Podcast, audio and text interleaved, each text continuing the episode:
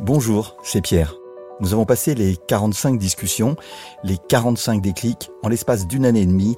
Et mon grand bonheur, c'est lorsque j'en discute avec des auditeurs, chacun en a un préféré, rarement le même. Certains ont des déclics tragiques. J'ai fait une chute de quasiment 9 mètres. C'est comme si j'avais décidé que cet accident, j'allais le transformer en autre chose en fait. Ou insolites. Je me suis retrouvé piégé seul dans ma voiture au moment d'un violent orage. Certains en ont plusieurs. Ma vie a été remplie de déclics. Aujourd'hui, je pourrais donner deux sous-titres à Déclic, le podcast des gens curieux du côté des auditeurs et celui des engagés dans la vie du côté des invités. Je les remercie toutes et tous de leur confiance et de leur parole. C'est parti pour 30 minutes, sans coupe ni montage. Vous êtes bien sûr Déclic. Déclic. Déclic. Déclic. Ce podcast est produit par Toutac, expert en podcast learning. Aujourd'hui, il est 10h30, c'est vraiment l'été, et nous avons toute une portée de canards, il y en a 4 en tout, sur 8, qui sont maintenant des jolis petits canetons, des beaux petits poulets.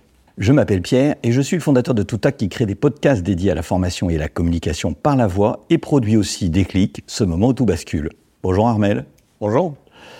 Comme vous venez de l'entendre, aujourd'hui j'ai le plaisir de recevoir Armel Tripon, marin depuis toujours, depuis la mini transat qu'il gagne, il y a quelques années, mais aussi euh, participant à la course du Figaro, vainqueur en classe 50 de la Transat Jacques Vabre et 11e du dernier Vendée Globe, si j'ai bien tout calculé.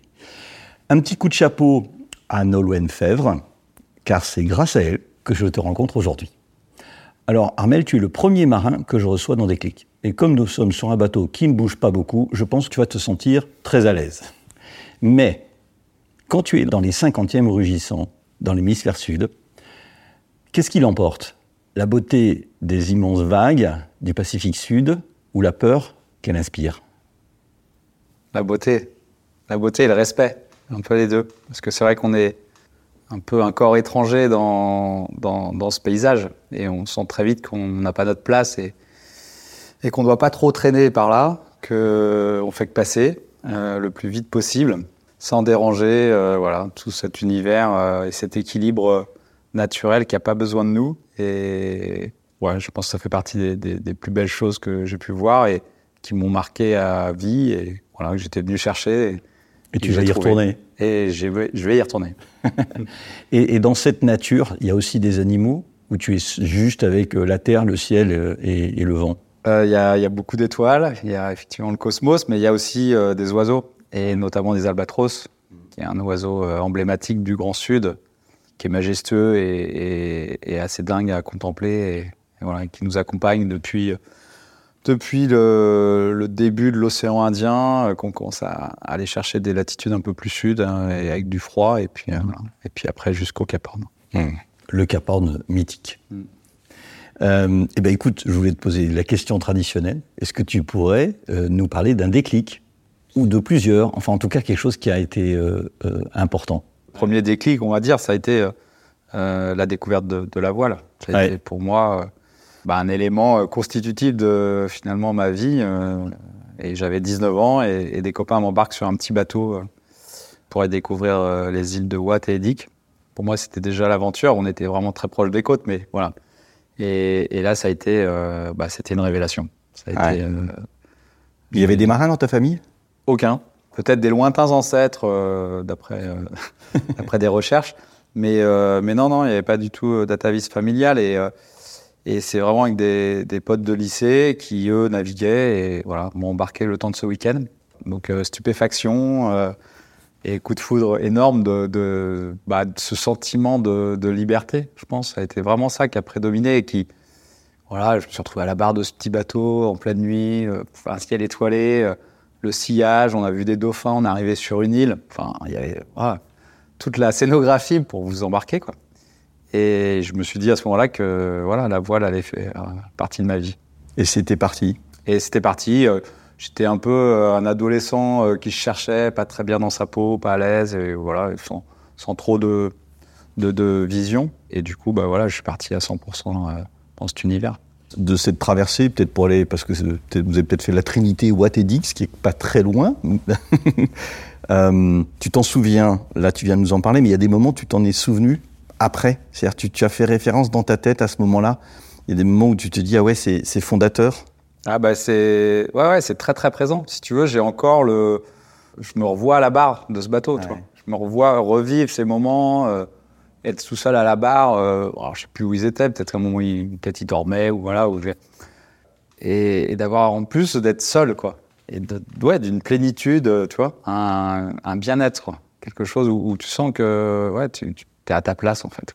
Ouais. Et, et c'est un sentiment qui perdure en fait quand je navigue, de se sentir à sa place. C'est quand tu es sur ton bateau, quel qu'il soit, tu te dis, je suis bien là. Ouais, c'est pas tout le temps. hein. Il y a des moments où ça peut être dur, ou il y a des moments où quand tu convoies d'un endroit à un autre, enfin voilà, où tu bosses quoi. Mais il y a des, voilà, c'est pas euh, l'essentiel du temps. C'est voilà, c'est, c'est, je pense qu'on est tous comme ça. euh, on est bien dans ce qu'on fait et on est à l'aise en mer.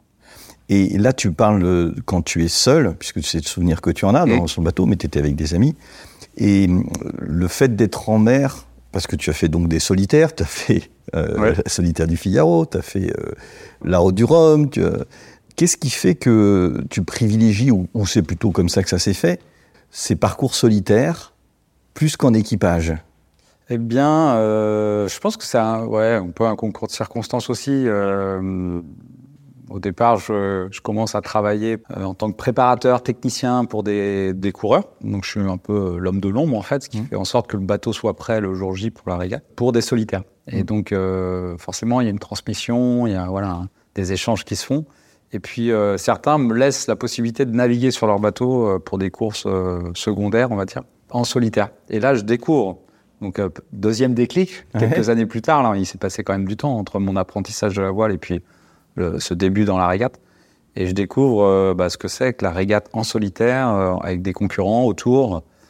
Et à nouveau, je me retrouve à ma place, quoi. Et je prends un pied dingue et, et on, voilà, je bagarre euh, avec d'autres bateaux dans les cailloux. Enfin, c'est un jeu fabuleux, quoi. Et il se trouve que j'ai quelques, voilà, quelques aptitudes qui ressortent.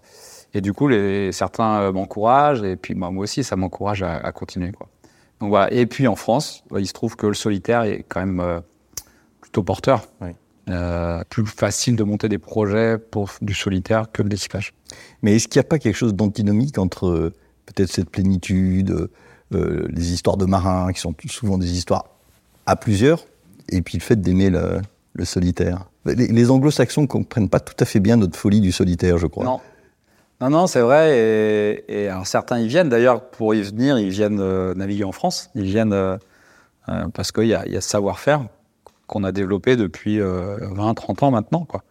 Avec euh, tout un écosystème autour de, de la course en solitaire. Mais je ne saurais pas trop répondre à cette question, en fait. Euh, il se trouve que le solitaire euh, en course au large, c'est aussi d'abord un sport d'équipe parce qu'il faut quand même. euh, c'est devenu tellement technique, il faut s'entourer de bonnes personnes. Il y, a, il y a quand même un collectif à créer, une dynamique.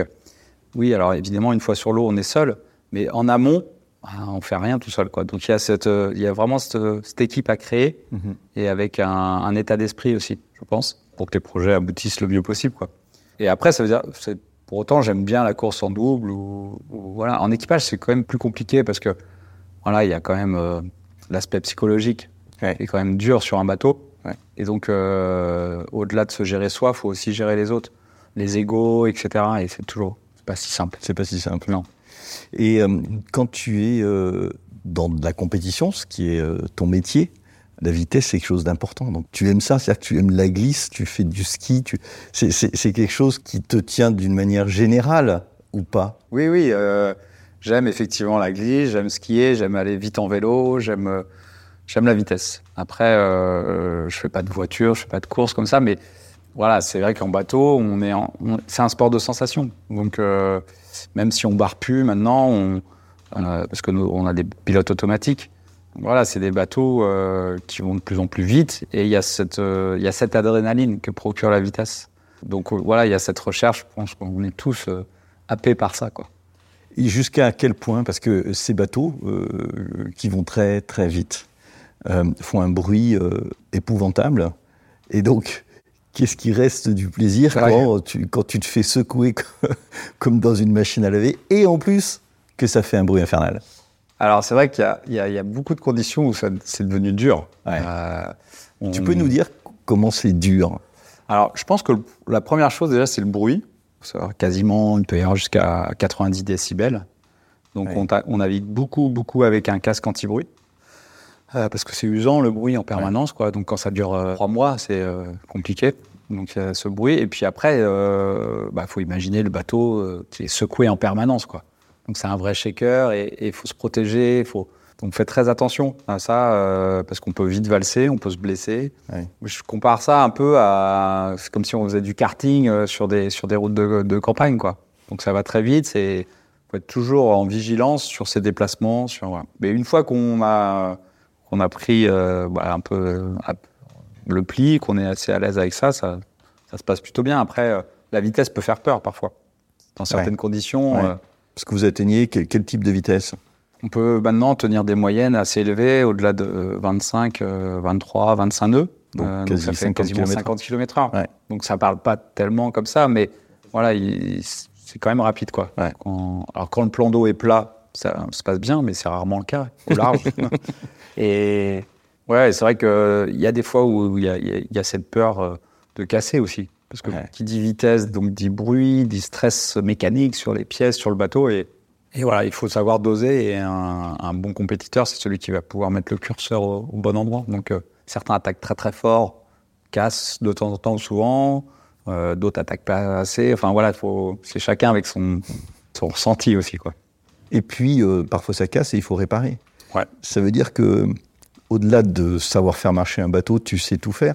Tu sais euh, fondre du plastique, euh, enfin du plastique, du carbone euh, par, par zéro degré au milieu de l'Atlantique. Co- Comme je te disais, je suis plutôt passionné. Je, je trouve ça fascinant, cette capacité qu'on n'entend pas beaucoup, même si on parle beaucoup plus aujourd'hui, on entend beaucoup plus les skippers dans un Vendée Globe ou dans un- une route du Rhum.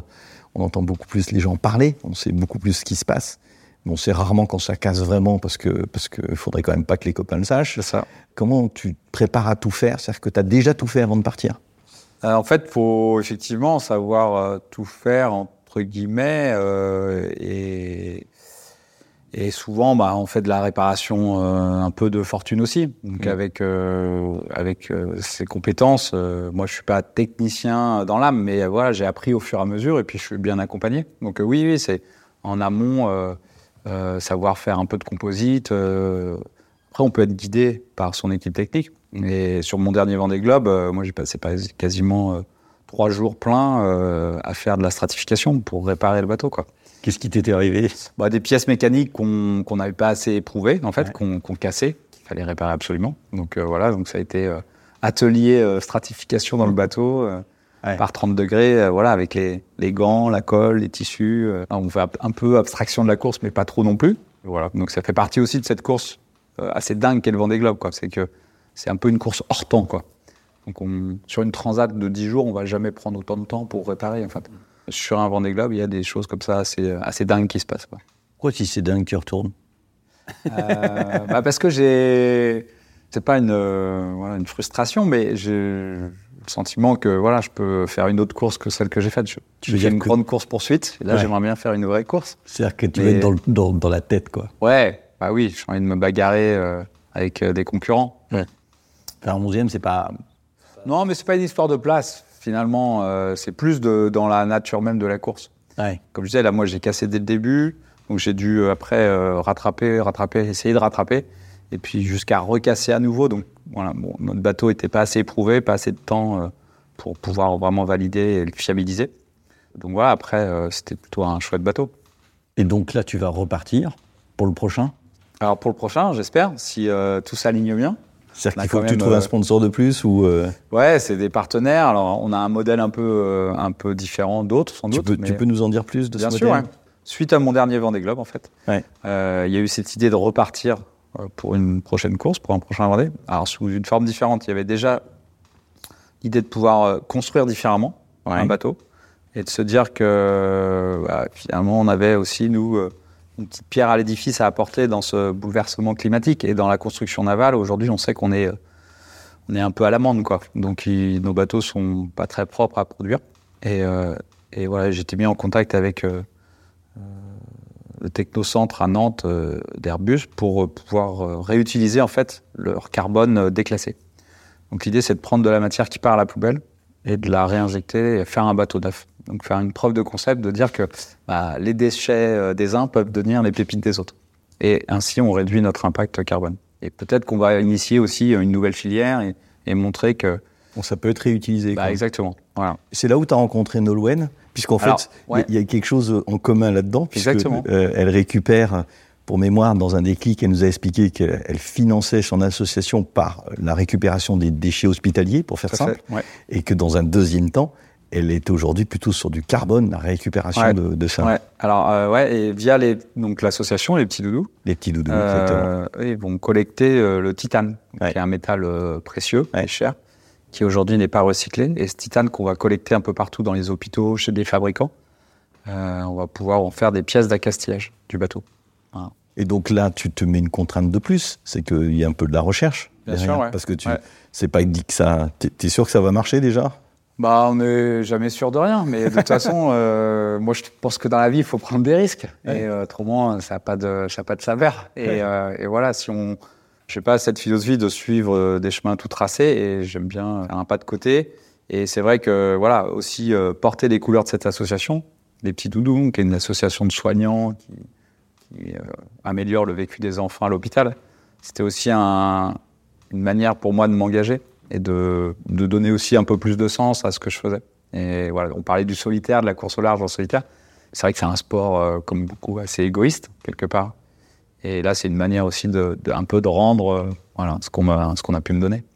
et, et donc, dans ce qui te manque encore aujourd'hui pour euh, la prochaine édition, c'est quoi? Bah, c'est des, effectivement des partenaires. On a, le bateau va s'appeler Les Petits Doudous. On, on a pas mal de partenaires qui viennent en mécénat. Ouais. Et puis, mais ce groupe, faut qu'on le fasse grossir et qu'on qu'on arrive à un budget euh, suffisant en fait pour pouvoir avoir un projet euh, qui ait du sens, qui raconte une belle histoire, mais aussi qui soit performant. Et Et c'est là que le compétiteur euh, bah voilà. est toujours bien présent. Mais oui, j'aime euh, la compétition pour pouvoir euh, prétendre jouer avec les meilleurs. Ouais. Si c'est juste regarder les mecs passer, bon, voilà, ça, ça m'intéresse un peu moins. Vous le voyez pas, mais on comprend qu'il aime bien quand même euh, la gagne. Euh, ça ça s'entend très bien. Ce qui, ce qui me frappe aussi, euh, finalement, par rapport à des bateaux plus anciens, si on, parle de ton bateau Les Petits Doudous, c'est que la force physique est moins présente que ce qu'on imaginait autrefois. C'est-à-dire que finalement, il y a une telle puissance qui est développée en soi par les bateaux que de toute manière l'homme il peut pas il peut pas jouer avec. Et donc vous avez mis en place toute une stratégie pour que votre force soit dé- démultipliée, mais de manière impressionnante. Ouais, ouais, ouais, c'est vrai que les bateaux sont devenus très très puissants. Mais oui, voilà, il y a tout un tas de petites choses qui font qu'on arrive à dompter cette puissance. Après, il faut l'anticiper, parce que plus les bateaux sont gros, plus euh, l'erreur devient euh, fatale. Donc il faut voilà euh, réussir à gérer. Et nos bateaux maintenant sont devenus un peu comme des chevaux euh, qui s'emballeraient, euh, des chevaux fous En quoi, permanence, en quoi. permanence. Donc il faut, euh, en fait, faut souvent brider finalement, parce qu'autrement on va, on peut casser facilement quoi. Enfin, Et, facilement, justement, bon, on, a, on a parlé de- tout à l'heure de la réparation, mais tu pars pour longtemps quand tu pars sur un, un Vendée Globe. Il y a des moments où tu n'as pas envie de parler quand tu es en mer, et pourtant tu le dois parce que tu as des sponsors. et Maintenant, il faut que tu fasses cette liaison. Comment tu gères aussi bah, le contact humain Il y a longtemps, euh, bah, on en entendait parler de temps en temps, quoi, parce qu'il n'y avait pas de moyen de communication à part une BLU qui envoyait des messages un peu, un, un peu bizarres. Comment tu gères ce- besoin d'être seul et puis cette contrainte que tu dois parler? Eh ben, C'était un peu une, euh, une inquiétude ou une crainte, je sais pas, enfin un questionnement avant le départ, parce que c'est vrai qu'il y avait ces obligations euh, contractuelles avec la course hein, déjà, qui nous demandent d'envoyer des vidéos, de-. Bah, rapidement, on se rend compte qu'il y a une, quand même aussi une demande à terre, un attrait, et puis que c'est aussi euh, plutôt sympa de pouvoir partager ça et de pas de pas garder ça pour soi en fait. Et, et ça se fait finalement assez naturellement. Et puis bah, j'ai envoyé un ou deux messages, une ou deux vidéos qui ont été plutôt bien accueillis. Et puis donc ça m'a encouragé aussi à continuer euh, dans cet esprit.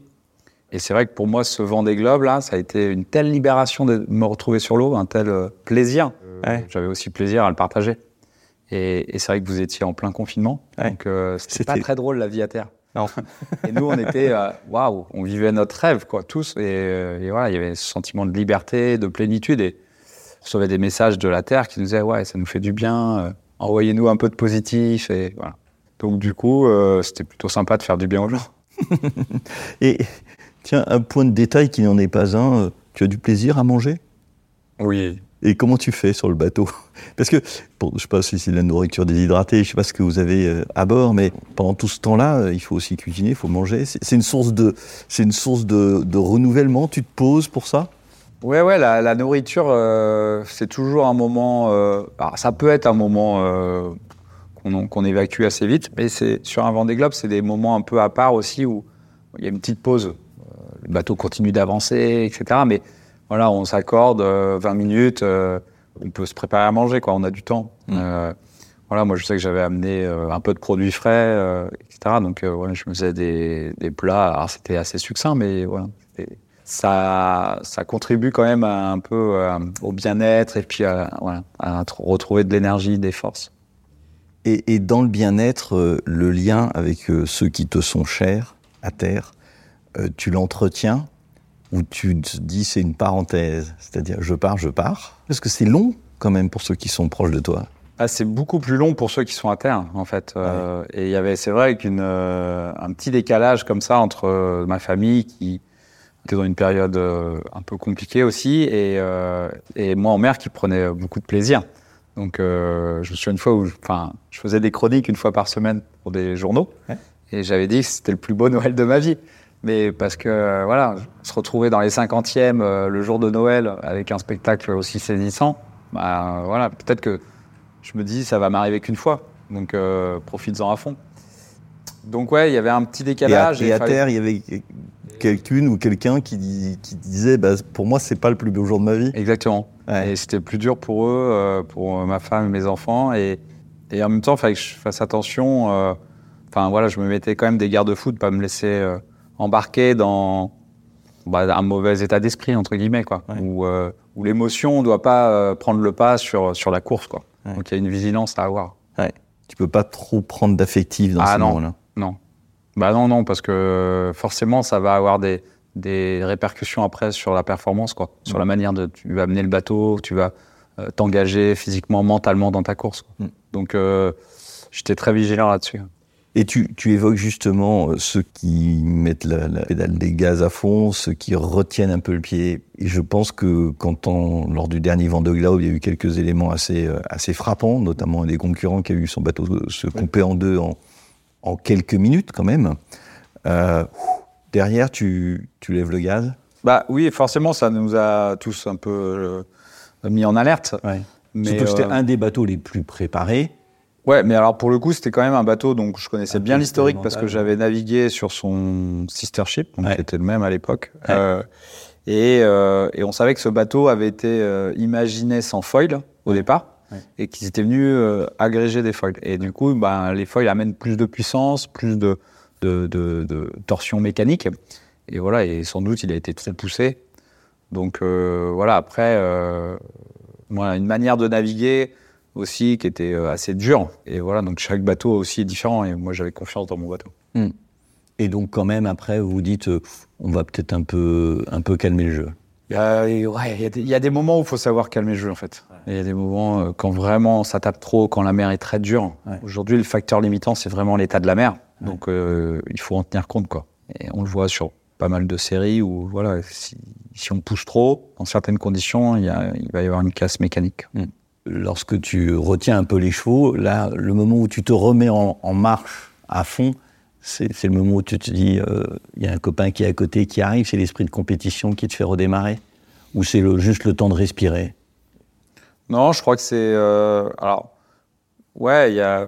Enfin, ça dépend dans quelle, euh, quelle situation, quel fait de course tu es et euh, quel tempo. Forcément, si ça réattaque autour de toi, bah, tu vas, tu vas pas laisser filer le, le, le trompeau, quoi. Mm. Donc, tu te remets. euh, voilà, tu te remets en selle avec les autres aussi. Après, je pense que sur une course comme ça, il faut quand même euh, essayer d'être dans sa course. Mm. Ok, on peut avoir des bateaux concurrents, etc.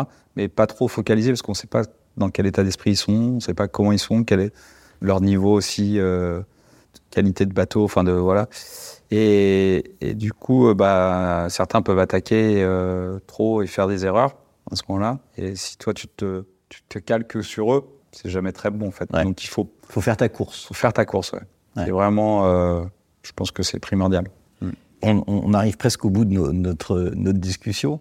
Euh, et je reviens à la nature, puisque tu as commencé un peu par ça. Je commençais par les, les 50e hurlants, je crois qu'on dit. Ouais. Je sais pas, est-ce que tu as des, un souvenir absolument marquant, ou une odeur, une, une, vision qui te, où tu te dis, ah ouais, Euh. Alors, il y a les 40e. Et, bon, le premier Albatros, ce que je disais, c'est quand même assez, dingue parce que c'est, c'est d'un seul coup, c'est concret, quoi. Tu l'as vu, tu l'as imaginé, tu l'as lu, euh, voilà.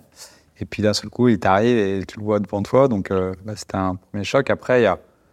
Ouais, il y a des. Les nuits australes, elles sont quand même dingues parce que tu as, une lumière. En fait, tu ressens une pureté de, de l'atmosphère. Et voilà. Et moi, j'étais vraiment euh, en osmose avec cet univers. Et ça m'a vraiment marqué. quoi.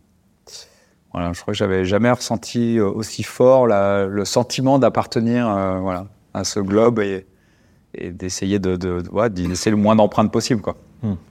Et puis après, bah, on parlait du Cap Horn, qui est voilà, un, un- un cap mythique qui, qui annonce la fin du Grand Sud et qui, est, euh, et qui était juste dingue aussi à vivre. Et est-ce que tu l'as vu? Je l'ai vu, je suis passé euh, suffisamment près pour le voir. D'accord, parce qu'il y en a beaucoup qui passent, mais ils ne le voient pas. Non, Ce qui est quand même. Bah, C'est terrible. Ouais, ouais c'est terrible. Et euh, ouais, ouais, j'ai eu la chance de le voir. Euh, La météo s'était calmée juste avant. Je suis passé à 3000. J'ai vu son éclat, le jour se levait. Enfin, c'était euh, voilà, des conditions euh, fabuleuses. Et là, tu fais des photos et tu le partages. Exactement. Et hum, par les petits doudous, tu avais des contacts avec les enfants aussi? Et tu avais un lien particulier qui s'est tissé. Alors, euh, ouais, c'était plus par le, le biais de, de, d'associations à Nantes, euh, avec des écoles de quartier, avec qui euh, on avait fait beaucoup de, de, de- d'échanges et de, voilà, de travail sur, sur l'imaginaire et ce que la course au large pouvait faire naître chez ses enfants. Et là, c'était plutôt sympa, ouais. Est-ce que tu as quelqu'un à qui tu aimerais euh, Oui, transmettre le témoin? Un peu comme Nolwenn Fèvre te l'a transmis. Ouais. Eh bien, euh, bah, en fait, on n'a pas parlé parce que ça pouvait être un des déclics aussi. C'est euh, mon préparateur mental qui s'appelle Ronan l'a fait. Ouais. Et on a commencé à travailler ensemble en 2007. Et ça, a changé ma vie de compétiteur et après euh, d'homme aussi. Donc ça, ça a été un vrai déclic. Parce que c'est quelqu'un qui a des choses à dire. Eh ben écoute, euh, si tu peux me mettre en contact Bien avec sûr. Ronan, je le ferai avec grand plaisir. Et puis ben, je te propose, ben, merci beaucoup euh, Armel d'être Bah, venu merci euh, à toi. aujourd'hui. Et puis ben, bonne, euh, bonne prochaine navigation. Merci. Merci. Ce podcast est produit par Toutac, la voix de la formation.